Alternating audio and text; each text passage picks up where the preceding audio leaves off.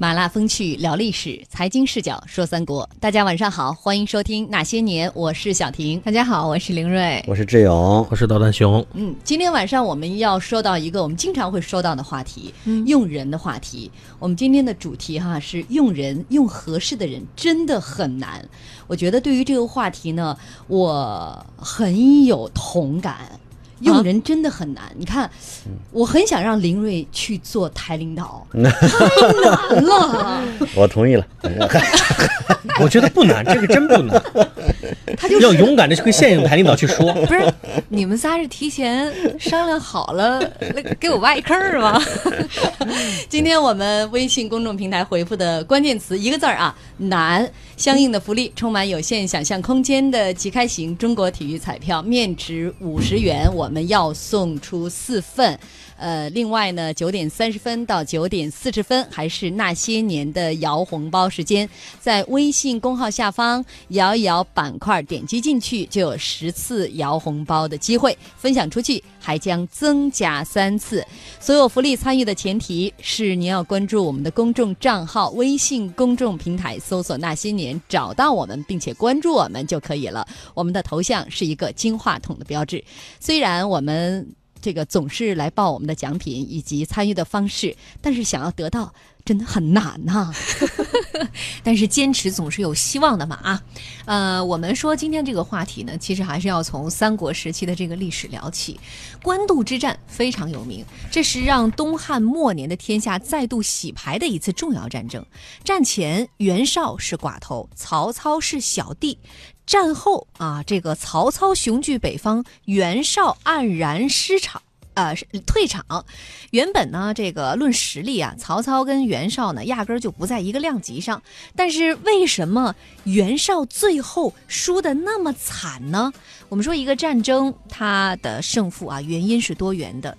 按照这个官渡之战，它最后的这个原因来看，有政治上的失利，有道义上的失礼，有战略上的失策，有指挥上的失误。而在众多的原因当中啊。后世的史学家认为，还有一点非常非常重要，那就是袁绍。用人失当，嗯，要知道，在这个曹操的帐下是人才济济，那其实呢，袁绍的麾下又何尝不是这个谋士众多呀？早在开战之前呢，曹操阵营当中呢也有唱衰的人，就是著名的孔融，他断定这仗肯定是打不赢，理由就是袁绍手下的能人太多了，像田丰、许攸是智计之士也，为之谋；沈沛、庞纪尽忠之臣也，任其事；颜良、文丑、勇冠三。军统骑兵，待难克矣。嗯，呃，大概的意思就是，你看人家手下有这么多的良将啊，这仗想要打的赢，实在实在是太难了。孔融说的也没错，因为袁绍手下的这些人确实都挺有本事的。但是非常有意思的是，这些人在官渡之战整场战争当中，似乎没能发挥出期待当中的价值。比如说，勇冠三军的颜良、文丑，刚刚开战没多久就战死了；田丰还没怎么开始出主意呢，就被袁绍下了狱。许攸在中途叛逃，逃降了曹操。还有一位非常著名的谋臣沮授啊，这个一直在提供良策，但是一直被袁绍忽视。嗯，似乎是一手天听的牌，愣被他炸糊了。呃，来看一看这个什么样的原因啊？那得问老板袁绍啊。呃，先来说说田丰和他老板之间的事儿。没错。在公元两百年的时候，战争一触即发。这个时候呢，曹操是先打了一下刘备，胜利班师驻军官渡。其实呢，在这个时候，在袁绍打刘备的时候啊，田丰就建议他说：“赶紧去端曹操的老窝去。”但是许县对，但是袁绍是以自己的小儿子生病为由，拒绝出战啊。那在这个曹操已经打胜了，回到许县之后呢，呃，这时候。袁绍就打算去攻打曹操了，但是田丰认为现在已经不宜出兵了。他认为曹操既已经打败了刘备，许县就不再空虚，而且曹操用兵是变化无穷，不可轻视。现在呢，不如长期坚守。将军，你可以凭借这个山岭黄河的坚固，拥有四个州的人马，外面联合英雄豪杰，内部实行农耕，用以备战，然后挑选精锐部队，分为骑兵，趁敌人空虚的时候就骚扰他，让他们疲于奔命。三年时间，我们不需要大动干戈就可以战胜敌人了。嗯，这个田丰的意见非常明确，大仗咱不打，咱可以用小股力量就就恶心他，轮番骚扰他。但是呢，袁绍不以为然，田丰极力劝阻，结果呀触怒了袁绍。袁绍认为我这个大战在即，你这是扰乱军心，于是下令逮捕了田丰，投入到了大牢。哎，我们先来说一说田丰给这个袁绍出的这个主意。呃，导弹熊，你觉得怎么样？啊，这个战略应该是非常非常到位的。就说田丰的主意是两部分，第一部分趁着是这个曹操去打刘备的时候，这个去指导许都，啊，这个他其实这个想法是对的。但是呢，这个时机，呃，这个袁绍没有采纳。这这里面当然有一个问题啊，就是袁绍当时有一个借口说我小儿子生病了，我出不去。后来史学家包括好多人他就分析过这个事儿，其实袁绍没到那么。那么傻的程度，他的儿子也多，他断断不会为一个很小的小孩子说出天花、出马、出出水痘我就不打仗了，不是？那为什么呢？袁绍以此为借口，他不愿意这件事情便宜了刘备。嗯，就是这这个时候大家都知道，这时候多元斗争的时候啊，如果我拿打下了许县，等于说替刘备解决了后后顾之忧。袁绍认为刘备和曹操是同一同样的人，嗯，他因为他袁绍有个判断就是我不靠你的力量，我可以对单独对付曹操。所以我不能像跳棋一样的三方下跳棋，我不能给你搭桥，嗯，这是他的一个重要过，这个咱们就不说了。但反正就是从战术来讲，当时打曲线是能够打下的，他不打。那么这时候他又突然又想打了，打是为什么要打呢？他发现刘备已经被打打垮了，这时候他没有没有说这后顾之忧了，没有后顾之忧，没有人再来跟我抢胜利成果，我我可以打曹操了。嗯，这是他这个战略判断。但是呢，以当时曹操的战斗力而言，双方打起来一定是有一种比较。有有冒险性在里头，就是这种迎头相撞的东西比较比较冒险。田丰这个东西叫叫做什么？叫立于不败之地。嗯，就孙子讲，首先是怎么办呢？先先不可败，然后求胜。嗯，那么他这个是比较稳妥的，因为这有个什么问题？此前这个通过袁绍打公孙瓒就能看出来，袁绍打公孙瓒呢，应该是双方实力还不是那么特别对等。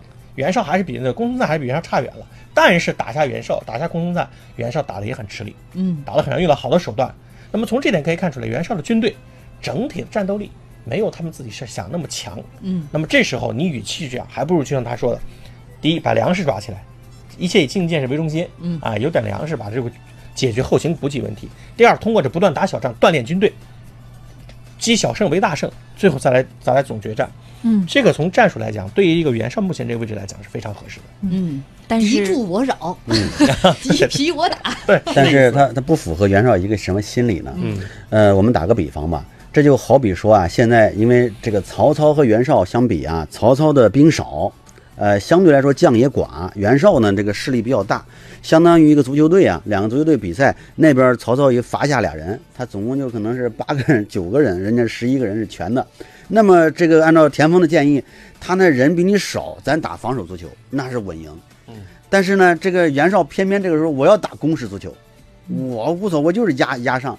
那因为这样打赢起来好看，嗯大家追求他好虚荣嘛。对嗯观赏性、是吧？我得对得起观众，实际上对 观众是对待自己，我这个面子不能丢了。哦，我打那种很猥琐的战争，猥琐流这个东西传出去，人家怎么说我呀？我他这个时候太自大了。他就要赢得漂亮。这个我们在历史上似曾相识。嗯，这个东汉这个建国之前，这个昆阳之战，当时这个呃带兵带兵官是王匡，他们就是派来的。是当时有参谋告诉他说，我们不用去跟他跟绿林军交手，你就把你百万大军们，你就把两个城围起来，就自己困死了。结果这个戴兵官讲什么？这有这这这不好玩啊！我们百万大军要唱着凯歌喋血而进，多痛快！嗯就是志颖说这个，他追求一种军事行动上的壮丽主义、壮观主义，这样好玩，凯歌猛进。嗯，但这有时候这种浮浮华的东西、华丽的东西，它有时候是违背战争原则的。嗯，甚至后来的萨尔许战争啊，是吗？这这个崇祯皇帝要分进合击，对对对然后也是咔出了好几路，还那那古代的这时候又没有无线电，没法协同，被努尔哈赤，你自多多方来，我自一方去，我只一路去哎，我只一嗯路去，嗯呃，就你说不采用就不采用呗，是吧？这只能说明你的决策失误。对，但是田丰早早的就被出局了，这让曹操很高兴啊。嗯，曹操说：“这个田丰的出局，就是如果他不来，这场仗我们就有可能就赢了。对啊，如果最早采用他的这个战术的话，胜败就不可知了。所以这个田丰出局这件事儿，对于袁绍来说损失是非常大的。而他为什么早早出局？其实之前曹操手下的这个谋臣荀彧有过一句评价，说田丰是刚而犯上，就说田丰这个人呢，谋略虽然是上乘的，但是脾气太差，经常顶撞上级领导。而袁绍又是一个特别喜欢听好话、爱面子的人，所以不管田丰你的这个建议有多么的正确，袁绍也一定不会采纳。我们从袁丰、田丰的这个出局，你们觉得暴露出了袁绍用人方面的哪些个短板？我就想说，果然敌人是最了解我们的。真是这样的。这个其实我觉得好有一比哈，田丰好比孙悟空，这个袁绍好比是唐僧，嗯，这就好比是这个三打白骨精。这个当时孙悟空看出来这个问题来了，跟唐僧反映，由于这个脾气太臭，啊，直接说，呃，这个仿佛侵犯领导的权威。那唐僧当时就烦了，那你走吧，阿鼻地狱都不相见，赶紧 赶紧滚。对人说那那我走了，谁给你降妖啊？啊，那八戒和这个沙僧就不会降妖吗？说的非常气人的话，是吧？然后这这个袁绍认为袁绍实际上这个他有问题，但是我我知道大家说的也都比较多了，我想说说这个田丰的问题嗯，。他也有问题。他也有问题，就是你这个姿态稍微放低一点。其实，在历史上有很多掌握正确、掌握真理的人，未必一定得是那个理直气壮，理直而气不壮，理直而气和，说服的效果更好。嗯，包括伍子胥，伍子胥在说这个这个说服吴王的时候，在那个朝堂之上一弄都是拍桌子，一弄都大骂。那吴王他也有自尊啊，他也不是你的儿子，是吧？他是毕竟是个大王，他是一把手，和你这好像比他气还盛呢。咱俩谁是吴王啊？是吧？这田丰一看你这个田丰咔咔上面一说，袁绍说那你你干吧。这这领导呢，往往的过去，尤其是过去这个这种这个军阀封建军阀，他脾气挺大。这个时候其实可以委婉的对他进行进谏，效果就好了。嗯嗯，但是这个田丰这个问题呢，又是袁绍惯出来的。他说就你之前对，他是有这个性格，他的确刚而犯上。刚而犯上是一观察的结果，就是你要不然你荀彧你怎么知道人家刚而犯上？因为他不断的就有这种行为。但是你说他天生就这样的人吗？肯定不是，因为是为什么呢？天袁绍有个特点叫外宽内忌，嗯他内心是很很在乎你对吧？但是他表现出来的非非常愿意听意见，愿意听意见，非常宽容。这宽容的问题，他有时没有没有不讲规矩。你从后来看他的好多谋士本身的问题，这个谋士间内斗那么凶狠，还有那个许许攸那样家家属那么放放放纵，不讲法度，就在在袁绍大营里是不讲法度的。刚开始你一来，他就特别客气，哎，你有话说呀。嗯，他慢慢的、慢慢的，因为那时候还没到矛盾爆发时候，把这人就慢慢去形成一种幻想，哦，原来我们主公是可以面见的。嗯，这这就有问题了。嗯，这是某种意义上是他惯坏了，他手下的这谋士的毛病，基本都是从他这个袁绍的大管理大方式，把这些人的坏坏处给放大了。嗯，但他问题是坏处放大了，好处他又不采纳。哎，得嘞，我觉得这第一趴聊完了之后，领导们得出的一个结论就是，这下属员工不能惯呐。下属员工也要知道领导究竟是外宽内宽，就是外宽内也宽，是吧？外宽还内是外宽内忌的？到底是毛细、二细还是大宽还是九叶子？拉面来二两。好了，我们稍微休息一下啊。今天微信公众平台回复的关键词就一个字儿“难”，相应的福利充满有限想象空间的即开型中国体育彩票，面值五十元，我们要送出四份。呃，参与的前提是要关注我们的公众账号，微信公众平台搜索“那些年”找到我们，并且关注我们就可以了。三 D 木门，科技智门超级工厂，三 D 木门。在电影里可能是这样的，喂，干什么办？我听得见。干什么？大点声，得了吧，得了呗。听不见。在电影院里可不能这样。喂，我在电影院呢，看完电影打给你啊。在电影里可能是这样的，是什么？谁是资本家呀？啊？你谁是劳动人民，谁资格你定的呀？你让所有人都在电影院里却不能这样。哎，那到底是不是他杀的呀？我跟你讲啊，我觉得可能，但也不一定。在电影里，甚至可能是这样；在电影院里，甚至都不能这样。拍个照片发朋友圈。银幕下的文明礼仪，成就银幕上的五光十色。电影院里，您的文明在于专注、守礼。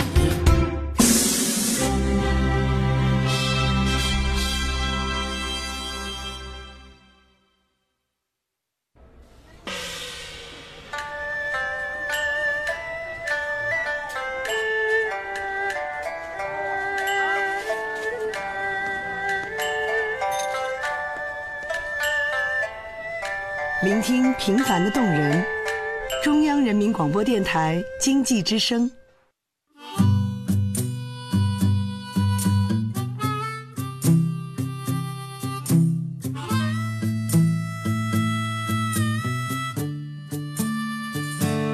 男人在世本来就难，老婆得哄，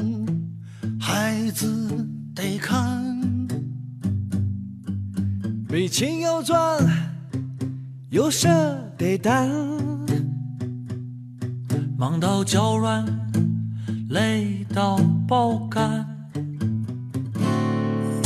我的兄弟也都很难，老板得哄，工作还得干，不知不觉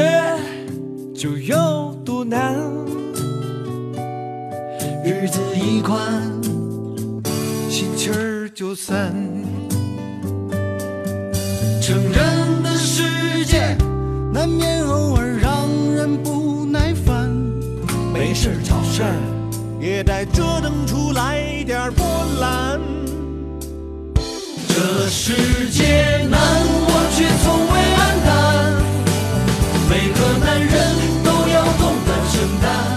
这歌里面的歌词儿哈，领导哄好领导好难。这个田丰呢，就是没有哄好领导，不知道袁绍是一个外宽内忌的人，所以呢，田丰最终啊是被还没有开始战争还没有开始就已经率先出局了。这个被对手忌惮的超级大脑啊，在正式战争打响之前。呃，先被这个抓了。音 田丰 out。呃，当曹操听说到田丰被踢出首发阵容的时候啊，非常高兴啊。袁绍必败啊！就这样，还没有开战呢，袁绍自己先废了一张好牌。接下来第二号人物许攸，嗯，我们再来看看许攸跟他老板之间的这点恩怨情仇哈。呃，许攸离开袁绍，其实是战争已经进入了第三阶段，就是转折阶段了。在这个最后的这个关键阶段，有两件大事注定了袁绍的败局，一个是许攸的叛逃，一个是漳河的反水。当时袁绍的第一批辎重啊，是被曹军烧。掉大概一个多月之后，袁绍又派了第二波更大的这个运粮车驻扎在袁军大营大概以北约二十公里的固氏和乌巢。这个时候，智囊许攸就建议说：“曹操举兵在外，根据地许县必定空虚，咱们可以趁机攻打他的老巢，来个釜底抽薪。”嗯，但是袁绍拒绝了，他说。我要生擒曹操，你好激动啊，袁老板，就是必须得做出那种战争的什么啊美观是吧？壮观主义，壮观壮观主义。又来了哈。嗯，我们说这个许攸啊，其实是打着仗要有要要配音乐。许攸其实很有才的，但是他在袁绍那儿也挺郁闷。他明显算不上袁绍面前的红人，也不被重用。而且这个时候刚好发生了一件事儿，就是许攸的家人犯法被捉拿逮捕了。那许攸就非常的生气，一怒之下转身投奔了曹操。许攸的叛逃对于袁绍来说，可不仅仅是损失了一员谋臣呐。被许攸一并带走的，还有可以决定胜负的关于战争的关键信息。曹操听说许攸驾到，高兴的鞋都没来及日穿，光脚就奔出去迎接了，鼓掌大笑啊！许攸远来，我将大事成功。特别会聊天儿。哎呀，许攸和曹操本来两个人就是旧相识，见面之后呢，许攸是开门见山就问了：“你现在还有多少存粮？”曹操说：“还可支持一年。”胡说！再说一遍，还可支持半年。不是，哎，你这个阿蛮 怎么满嘴跑火车？你到底还想不想打袁绍了？你要不说实话，我走了啊！能不能说句实话？曹操也终于不死扛了。刚才开玩笑呢啊，老师说存粮也就够一个月。他是去东北留学了吗？别骗我，实际上已经没粮了。呃，许攸这时候给了他一个建议啊，说呃，应该说这个建议是直接改变了整个的战争走势。援军的辎重屯于固始乌巢，可以用精兵奇袭毁其粮草，如此不出三日，袁绍军不击自溃。嗯，随后曹操啊，就是按照许攸的这个建议，亲自率兵五千骑兵夜袭乌巢。要知道，当时屯于乌巢的这些辎重粮草，几乎是袁绍的全部家底儿了。而在乌巢之战之后啊，这个胜利的天平就是迅速倒向了曹操的这一边儿。嗯呃，其实直接导致许攸叛逃的一件事儿，就是他的家人犯法被抓。当时这个应该是抓他家人的是沈佩，沈佩是对。呃那你们说，如果这个时候不是袁绍，是曹操坐镇的话，或者说换一个更加英明一点的领导，这个时候更好一点的处理办法应该是什么？反正得呃得是这个安抚住核心词是安抚，或者叫叫你得把他哄住。我觉得最核心，首先这个消息，首先不要让许攸知道。啊，你更狠，对，就就是提前都已经瞒着许攸了。，对，就是说我就是就是他家人被抓的消息是。因为因为这里面有个特别关键细节，曹操带着许攸在前方作战的时候，这时候许攸以不管就咱们说以前他地位怎么样，此时他是前线指挥部里面的重要成员。对，那么这样一个重要成员家里犯了事儿，到底怎么处置，应该要请示袁绍的。是沈佩不应该自作主张就，而且就把人还很挺狠的。对，那么这中间到这个时候，首先沈佩已经自作主张，就这也是他的毛病。沈佩的毛病就是后来我们知道，嗯，他也喜欢独独自自自作主张，我想怎么弄就怎么弄了。那么首先他没有没有给主帅主帅通报，他要通报的元帅，我想不至于傻到说杀了就杀了，或者是办了就办了。但是你要么就你先别办，等打完咱们再说。要不然你虽然办，你千万消息把你封锁消息，你别让许攸知道。打完仗咱们再说，这是一种处理方式。另一种如果更牛的、更光明的处理方式就是，我亲自跟你谈，许攸，我特别重视你，你真是我这我我这的核心谋臣。现在关键时候，但是我要告诉你个不幸的消息，你们家孩子犯法了，嗯，你们家侄子犯法了，现在后面沈佩把他抓起来了，我已经批评沈佩了，他这个事情做的有点懵了，但是这个时候大局为重，咱们的主要敌人是曹操，这仗要记到曹操头上，把曹操打败了，咱慢慢慢慢回去，该批评批评，该收拾收拾，能忽悠，对吧？？但是你现在不要因为这件事影响情绪，我现在马上任命你为赞军校尉，把这趟事情给我抓起来，集中精力啊，不要想别的，这个事我来替你善后，你呢就全心全意给我把曹操干败了，这是更高明。明公我定当效力。就是坦诚相待。嗯，结果，但是曹曹曹这个袁绍是怎么做的？许攸跑去找他申诉，他把许攸骂了一顿。许攸这其实许攸并不说你抓了我的儿侄子，我就要跟你翻脸，是我希望你给我一个公道。最不济你给我一个安慰的时候，反倒被臭骂一顿。袁绍骂他一顿，你怎么搞的？你把家里人管不好。那么这时候呢，许攸就很恼火了。就是一一般的人的常心之常常态心思，就是说，就算我们家里有什么事儿，你不看这什么时候？这个时候你安慰我两句又能怎么样？你让我心里平衡又怎么？是这个问题。而且我觉得，其实袁绍这个时候脑子就是欠转一个弯儿。要知道，许攸这个时候可是掌握着战事非常重要的核心信息的。你得罪了他，他是他他脑袋膨胀以后，他没弯儿吧根本不？在乎对方，他骨子里是不在乎许攸。就是搁在其他的这个场合当中，他可能还是会做出这个选择来。这个袁绍啊，他主要是太膨胀了，他就是错误的估计了自己的力量，所以他才去就是跟曹操我要打正大光明的仗。他如果觉得自己非常弱小，他肯定是无所不用其极的。他跟许攸也是这样，他觉得无所谓，我得罪你就得罪你，怎么着你？算什么？对，那如果说你看在历史上有好多啊大将领兵在外，那么后来有就是旁边有人啊就写奏章说这个大将有很多很多事儿，那皇帝怎么处理的？把奏章原封不动写封一个盒子，派人给大将送过去。我不信，这些人说你看这个这个爱情啊，那么多人都说你的问题，这个我一点都不信。做的比较极端的，谁告状把谁直接送给那个人，对你去处置。你处理吧。那个人如果愣，你就杀了；那个人如果不愣，再把他原封送回来，哎，依下您处置。对，这样是高明，实际上他是给一个，他是能释放出两个信号：第一，我信任你，嗯，是吧？这个这个，第二呢，我我还我拿着你的小把柄呢。你看，嗯我虽然以我说我信任你，我你这个事儿肯定是假的，但是呢，实际上我震了虎了，敲山震虎之法，嗯。既能控制他，又能激励他。最差的方法就是就直接怼，嗯。啊，他选择了最差的办法。嗯，所以说许攸的这个叛逃的事情哈，呃，如果联系到整个的上下游来看，袁绍阵营内部的整个的管理混乱，非常的混乱啊。